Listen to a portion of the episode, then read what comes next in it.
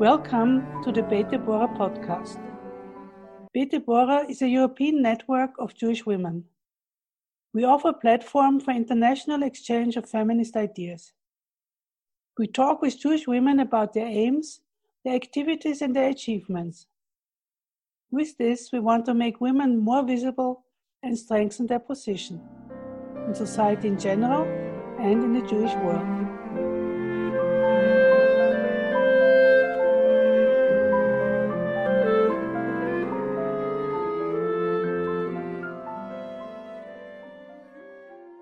Welcome. Uh, my name is Barbara Prainsack. Welcome to another episode um, of the Beit Deborah podcast. Today, I'm very happy to um, welcome um, Daphna Birenbaum Carmeli, who is a professor at the Department of Nursing at the Faculty of Welfare and Health Sciences um, at the University of Haifa. Um, Daphna and I are sitting on a sunny winter day at uh, a square in central Tel Aviv. If you hear cars going by or children, children's uh, sounds, that's why we hope that the sound quality is, is good enough. Um, and before I start with my first question for Daphna, I would like to share my share a few of the reasons why I'm such a big fan of her work and of her as a person. So, one reason is that she never walks the well trodden path. So, when others write, when Daphna's work, for example, focuses on reproductive technologies, and when others research questions that others have already addressed, then Daphna will always go for the questions that nobody has addressed. Um, for example, she has done work on unsuccessful um, reproductive treatments. What happens when there's no desired outcome? Um, she has done research on really taboo topics such as reg- regretting parenthood. And by doing so, she's pushing um, the boundaries of, of concepts and of what we consider givens in, in, in, in our society. Another reason, and then, then I'll uh, give the voice to Daphna herself. Another reason of my fandom, for my fandom, is that she's very, very good in. It's very insightful how she come, how she arrives at conceptual insights from seemingly, to many of us, seemingly irrelevant observations of daily life. But you don't need to trust me. You will hear Daphna herself. Daphna, f- first of all, thank you very much for taking the time to talk to us. One among the many interesting projects that you are engaged in concerns um, same sex couples um, who have created a family and who then split up. So, wh- how does one come up with such a topic? How did you get engaged in this research? Thank you, Barbara. It's a pleasure to be here. So thank you for the invitation. And now, this topic came up actually very naturally, I would say, because I was interested in the question of the role of genetics in contemporary reproduction, especially since we have all these, you know, reproductive technologies which are so extremely popular in Israel. Now, you could say, of course, that reproductive technologies actually enhance genetic ties because this is where the effort is aimed at. However, I thought, I wonder how these technologies or technolo- technologically assisted families construct genetic ties amongst the family members themselves because not always the ties are, are the ties symmetrical. And then I thought that one type of family where the genetic relatedness is almost invariably asymmetrical are same sex families. Because if you take a pair of men or a pair of women, then the children or every child would normally be related either to none of the parents if the child is adopted, for instance, or else, which is the more popular case, only to one of the parents. And I thought, okay, that's nice when everything is fine. But what happens if something goes wrong and the parents want to break apart? What's the significance and the proportion of significance given to genetic ties under these circumstances? And I became extremely curious about this question. So I interviewed couples of either lesbian women or gay men who, who broke apart. Now, I should say it was very difficult to find interviewees, especially amongst the men, who just didn't want to take part in the study, and I can easily see why. Why? I think because gay men fought for a long time in order for the legitimacy of having a family. And then they invested a lot of effort in creating and presenting in public the most perfect families possible.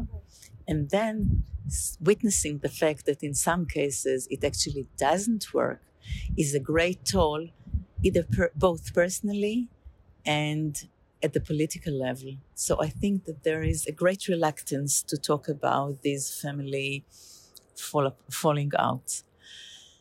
It was le- not as difficult among women. And I found some very interesting uh, observations. And since I know that your focus is on women, I will talk mostly about the lesbian women.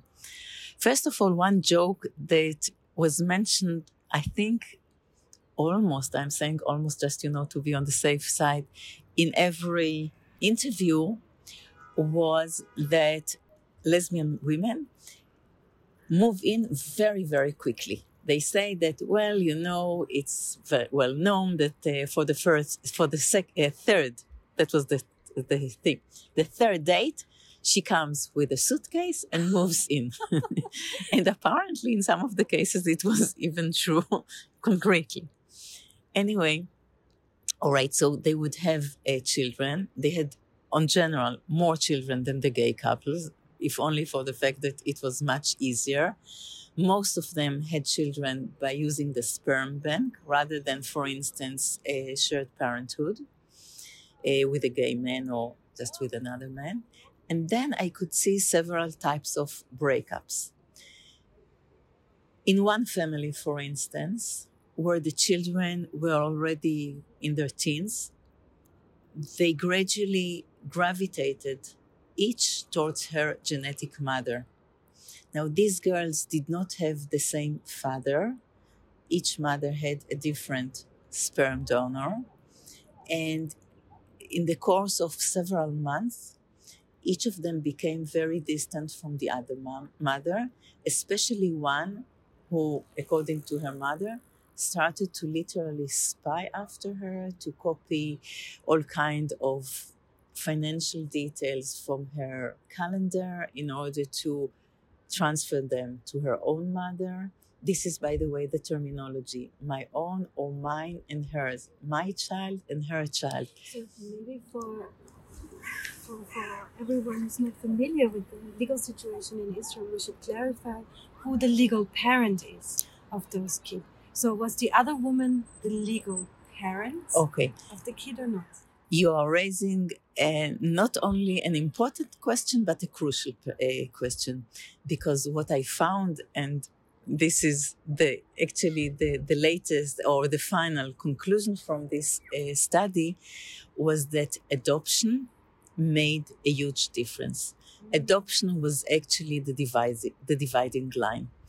In families that were the non genetic parent did not adopt, the general situation was really to go with each with the child's genetic parent.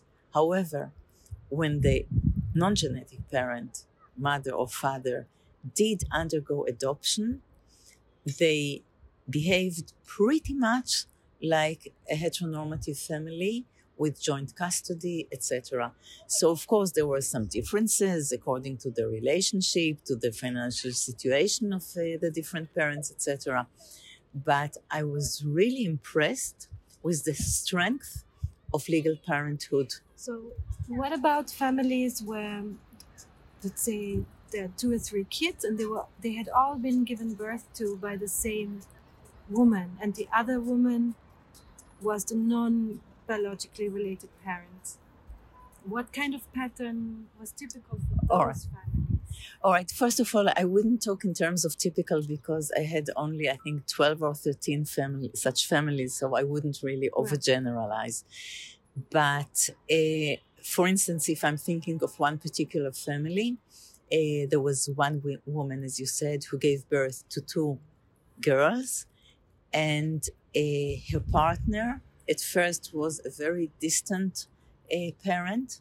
They were planning to have the children adopted by her, but then they really grew far apart. And eventually, the birth mother decided that she no longer is willing to undergo adoption. And she said, Okay, I'm not going to take the children away from her, but I will not let her have a legal, um, you know, say in their upbringing. So she will definitely be a sort of second grade parent. And this is something that I found in quite a few uh, cases where the genetic parent has the upper hand. So you can say that in those families that from the outset wanted to establish more a egalitarian kind of parenthood, they did pursue adoption. But, but Donna, one, one interjection. You, you talk about the genetic parents, but the, I think in all of the cases that you looked at, the genetic mother was also the birth mother, right? Right. But do you really think it was the genetic connection that, that made this relationship powerful, or was it the fact that the mother was the birth mother? All right, I can, first of all, by default, it's mostly the same woman. It has to be a very exceptional case, especially among lesbians, when you have two women, right? For the genetic mother not to be the birth mother. It does happen when one partner, that's right, when ma- one partner uh, conceives with the egg of her partner. I didn't have any such case. I can imagine it would make a very big difference. Yeah. I can imagine. Uh, I used to call him to call them the biogenetic mothers because they both gave the genetic material as well as the as carrying the pregnancy. Uh, I can say, as I mentioned before, that the terminology "my child" and "her child," uh, and sometimes also, you know, resemblance talk. She's so much like me. She has the same trait. She she has the same nose etc which also gains a lot of support from the extended family. Uh, i think this has some impact as well and in this case it's genetic. But again i'm sure that if the other partner was the carrying mother the pregnant mother it was would have made a big difference because it's really a biological component. Yes by all means. Yeah. But but then again it's very impressive to realize the strength of legal parenthood.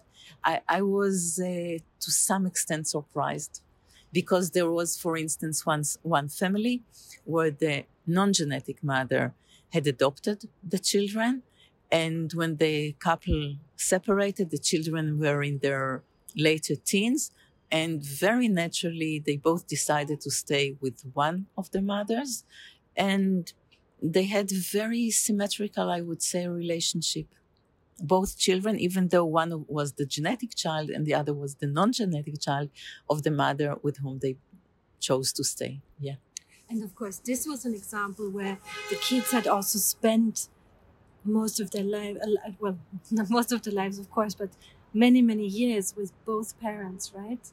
Which is probably different from somebody splitting up when the kids are two and four years old. You're right, but there was one family where the mothers separated when the children were six and 10.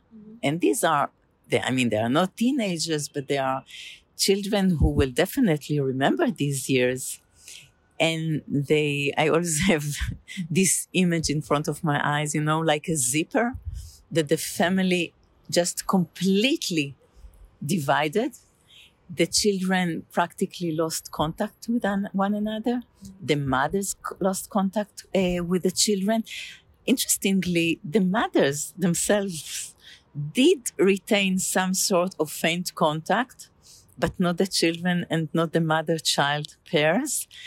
Uh, and only after maybe six additional years, they had some faint relate, relationship like uh, wishing each other happy birthday on Facebook or something like that, which I found also thought provoking that women who raised a child till the child turned 10 and then totally lost contact with them.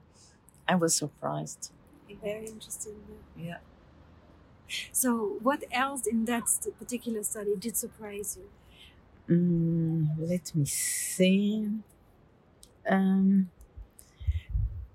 maybe I would say that it pluralized my understanding of parenthood and filiation, I would say, because I came across so many shades and so many types of parent child relations that it's no longer either family or not and it's not it's no longer uh, genetic or not but it's a kind of a matrix and you find very very different proportions of different parameters and it's became more of a tapestry you know with different colors, different intensities. And in a way, it profoundly changed my understanding and concept of nuclear families. That's true. Very profoundly. I mean, I, I could see um, women with very, very strong attachment to children who were not genetically related to them, and vice versa. I could also see women who were only loosely related to their own genetic children as well. And it happened when the children were either very young or much older, around 20, for instance. Another interesting, maybe, conclusion was in one adoptive family of men where each partner had adopted one child because they couldn't adopt as a couple. And interestingly, this family, where there were no genetic ties and no pregnancy whatsoever, they still behaved as if the adoptive fa- uh, father was the genetic parent. And he had some kind of priority over the particular adopted child, which I thought was not completely surprising, but um, interesting to encounter. Yeah. So I know that this is um, not a question that you can answer on the basis of this study because you your study focused on same-sex couples. But in countries where same-sex parenthood isn't equal to heterosexual uh, couples, the argument is very often that the reason some people use explicit religious reasons, or, but some many say that they, we have to act in the best interest of the child and there's this insinuation sometimes that same-sex couples are different in, in the dynamics in a sense that is relevant to child welfare from um, heterosexual couples. So as an expert in the field and somebody who knows the literature is there anything that you found obviously different from the situations of, of heterosexual couples or is the tapestry just a tapestry that includes all different people and situations in life, regardless of whether they're same sex or intersexual? So, first of all, I need to say that I'm biased because the majority of the same sex couples that I know are those who broke up. So this is, of course, a very, very, very skewed sample. What about the heterosexual couples that you know? Have the majority stayed together or broken up as well? No, in fact, they stay together pretty much. You know, it's Israel. It's traditional society. anyway, but I think that there's a lot of similarity, a huge similarity mm. to divorcing couples a huge similarity to so-called chapter B families or composed families. Um, in fact, the couples that I interviewed were very, very normative, middle class, well educated couples, that resembled heteronormative families to a very large extent, with this particular mark of distinction, so to speak, of the asymmetrical genetic relatedness. Right, right. Now, from the literature, I know that these families normally are highly functional. I can say that even when they divorced, they were well functioning families. I didn't get the impression that the children had any more problems than otherwise. Yes, so on the whole, I can say that my impression, which is of course totally unrepresentative, but my impression was very favorable. Yeah. Mm-hmm. Yes. With a lot of simil, much more similarity to heteronormative families than differences. Much more. Yeah. Yeah. It doesn't surprise me because uh, this is uh, this corresponds with the literature that I know, but it's very it's very helpful to hear this from you. So if if listeners want to look up your study, when and where can they find it? It's it's not yet published, I understand. There's one very preliminary article that has been published. Hopefully, I'll finish another one more uh, in the near future. And I'm working on a book because, and the book will be made primarily of the stories because the stories of these families are very, very interesting. And I found them also emotionally moving because they turned out to be interviews about the beginning of the relationship, the development and evolution of the family, and then I don't know, the, the, the, divorce, the breakup, the separation. So these are, I think, interesting families also in this respect that you've just mentioned about building up a relationship and taking it apart, uh, where the couples happen to be same sex. Yes. So this is what I'm planning to do. I mean, the stories are actually written down, but I just need to wrap it up. It's that's it's wonderful to hear that this will be a book. Some sometimes material just needs to be a book because it's so nuanced. So um, let me ask you one one more thing about um, research that you have done very recently, also in the context of the COVID 19 pandemic. Um, so you have carried out interviews with people at different time points in the pandemic, um, which is, I think, very rare. There are very, very few qualitative studies where actually researchers sat down with people and rather than asking them survey questions, you know, rate your well being from one to 10, in qualitative work, people are asked open questions and they can bring their own topics to the table. So this is a very rare study in the world. Tell us something about when you spoke to people, who you spoke to, not not what their names were, of yeah. course, but what what types of people, and again, what has really surprised you in what you found. Okay, so this study has evolved with the outbreak of the pandemic, and we were home under lockdown with our two children in their 20s. And I was very preoccupied with thoughts about the impact of the pandemic on their lives, which were in the course of, you know, all kinds of great things.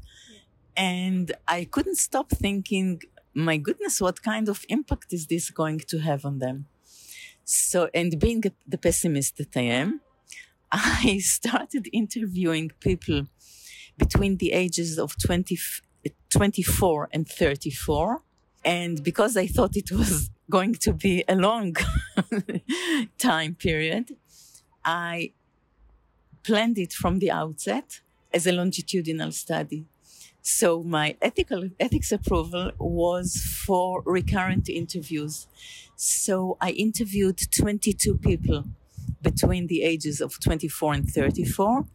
And I went back to interview them every six months, uh, four times. So the interviews spanned across a year and a half. Now, it was a very, very interesting experience for me as well. It was the first time, I mean, I carried out fieldwork where I was in continuous contact with some people. But it was the first time when I interviewed people whom I didn't know before And then I went back and back to talk to them. This in itself, I must say, was extremely interesting because from the, first of all, I could see for myself that I was in a way looking forward to these interviews, trying to imagine so what has happened in the past six months in the life of this or that person. And I also received some comments from the interviewees who were saying things like, wow, you know, a week after we spoke the last time, I met this guy and I hesitated whether I should call you or not.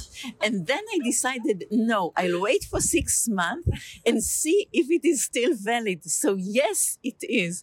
Or things like that. So, I know, or someone said to me, you know, it was a diary replacement because rather than writing up things for myself, I would talk to you in between the interviews and I was collecting things that I was, was planning to talk, to tell you when we next meet. Now, it was also an ideal situation because people were bored and people were looking for you know, opportunities to communicate. And of course, they were even more eager to talk about themselves, which I offered. So the interviews were long. How long? At least an hour each, but they sometimes stretched for three or even more hours. Wow. The only exceptions were one nurse and one doctor. They didn't have a moment to talk to me. The doctor talked to me on all interviews while he was driving his car. so they were different. But all the others were very, very keen to talk. And I, again, I'm so lazy, I didn't write it up. I enjoy collecting the material much more than writing it up. But I thought that if I ever publish something, I would entitle the first article, I personally have gained a lot from this time because quite a few of the interviewees said to me that they were much better off at the end of the pandemic mm-hmm. than they had been when it started. Wow, why? Why? Because they were forced to take this time. First of all, I should qualify my research or state that its limitation that because it was you know word of mouth i couldn't really break the circle of my kids friends and their friends and their friends. So i remained within the boundaries of middle or upper middle class youth okay? And probably also the more secular uh, that's that's right? right that's right. I did have maybe three or four religious interviewees but by and large yes so they were secular they were urban they were well educated so for these people there was no pressing material uh, stress uh, several people did lose their livelihood but they had wealthy parents who could pay for them. And so they were forced to take some time out. Some of them made a complete occupational shift. For instance, one was a chef in a restaurant and came to the conclusion that it was very poor quality of life and was, you know, made a complete transformation and started studying computer science or How something. How did they come to this conclusion? I'm asking because this is uh, one of the dynamics that probably underpins a lot of people now in, in all parts of the world who moved out of their jobs and not willing to return. And we have a lot of statistics about it, but That's we have right. very few qualitative studies that actually ask people why. So, do, can you tell us something about I, why this person? Yes, they highlighted and emphasized the importance of being with their children. Some of them used extreme sentences like, I got to know my kids. I reconnected with my partner. Uh, there was one woman who has given birth, and she said it was such a fantastic experience in comparison to her previous pregnancy to go through the late month of her pregnancy in the company of her partner.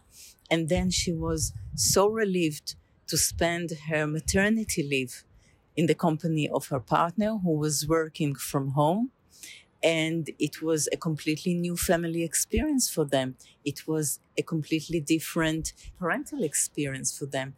And I think that some of these people decided to prioritize uh, the ability to be close to home, which doesn't necessarily mean working less, but having more opportunity to raise one own children, child. So, if I understand you correctly, you're saying that the experience of being able to do things that they couldn't do before made them aware of what they had been missing?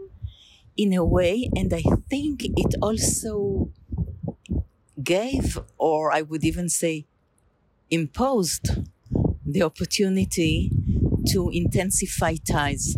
So, for instance, people who were not married, some of them formed ties, some of them broke apart because people spend much more time together mm-hmm.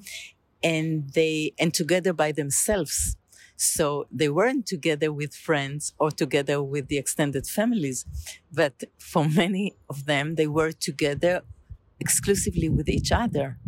And they came to know one's par- uh, spouse or partner in ways that they hadn't experienced before because it was not you know the big trip to south america or the far east. No there was no external distraction. You were one on one with your partner and some of these people were very excited and delighted to find out who the partner was but not everyone so I think it intensified close ties, including between parents and children. So when was the last time that you spoke to them? Was it it was in 2021, is that correct? It was April and October 2020 and then April and October 21 2021. Okay, so yeah, so it was nearly 2 years ago. Mm-hmm by now. It, I'm just thinking it would be fascinating to know whether the resolutions that they that they made at the time, whether they followed through and whether the, the, the new practices that people have, whether they maintained them. You know, I did ask them at the end of the interview, being aware that my ethics approval was running out, if they were willing uh, to allow me to create contact sometime in the future once again. I think all of them approved. So if I'm not too lazy, I might do it one day. I, I, object to the to the term laziness. You're, you're not lazy at all, but I think you're having all these uh, great ideas and you are doing collecting so much data yes. that it's difficult to find the time to write it up. Right. But we we all hope that you will. So do I. And my last question. So not that you not that I assume that you're getting bored, but do you know what your next project will be? Do you know that already? Well, this is a tricky time to be asking me this question because if you had asked me this question four months ago, I would tell you that I became preoccupied with the demographic future of the state of Israel. Mm. But since you are asking me today and we are speaking in the month of February 2023, I have other worries about the state because up until four months, I was worried that the exceptional um, fertility rate is going to evolve into the densest country in the world. But now I think we are on the verge of so many changes that who knows. Mm-hmm. Thank you very much, Daphna, and I hope we will have the opportunity to to talk to you again. Sure. Thank you for taking Thank the time. Thank you very much, Barbara. Thank you, listeners, for your interest. Our next Bete Borg podcast will come out in a month. Goodbye and stay well.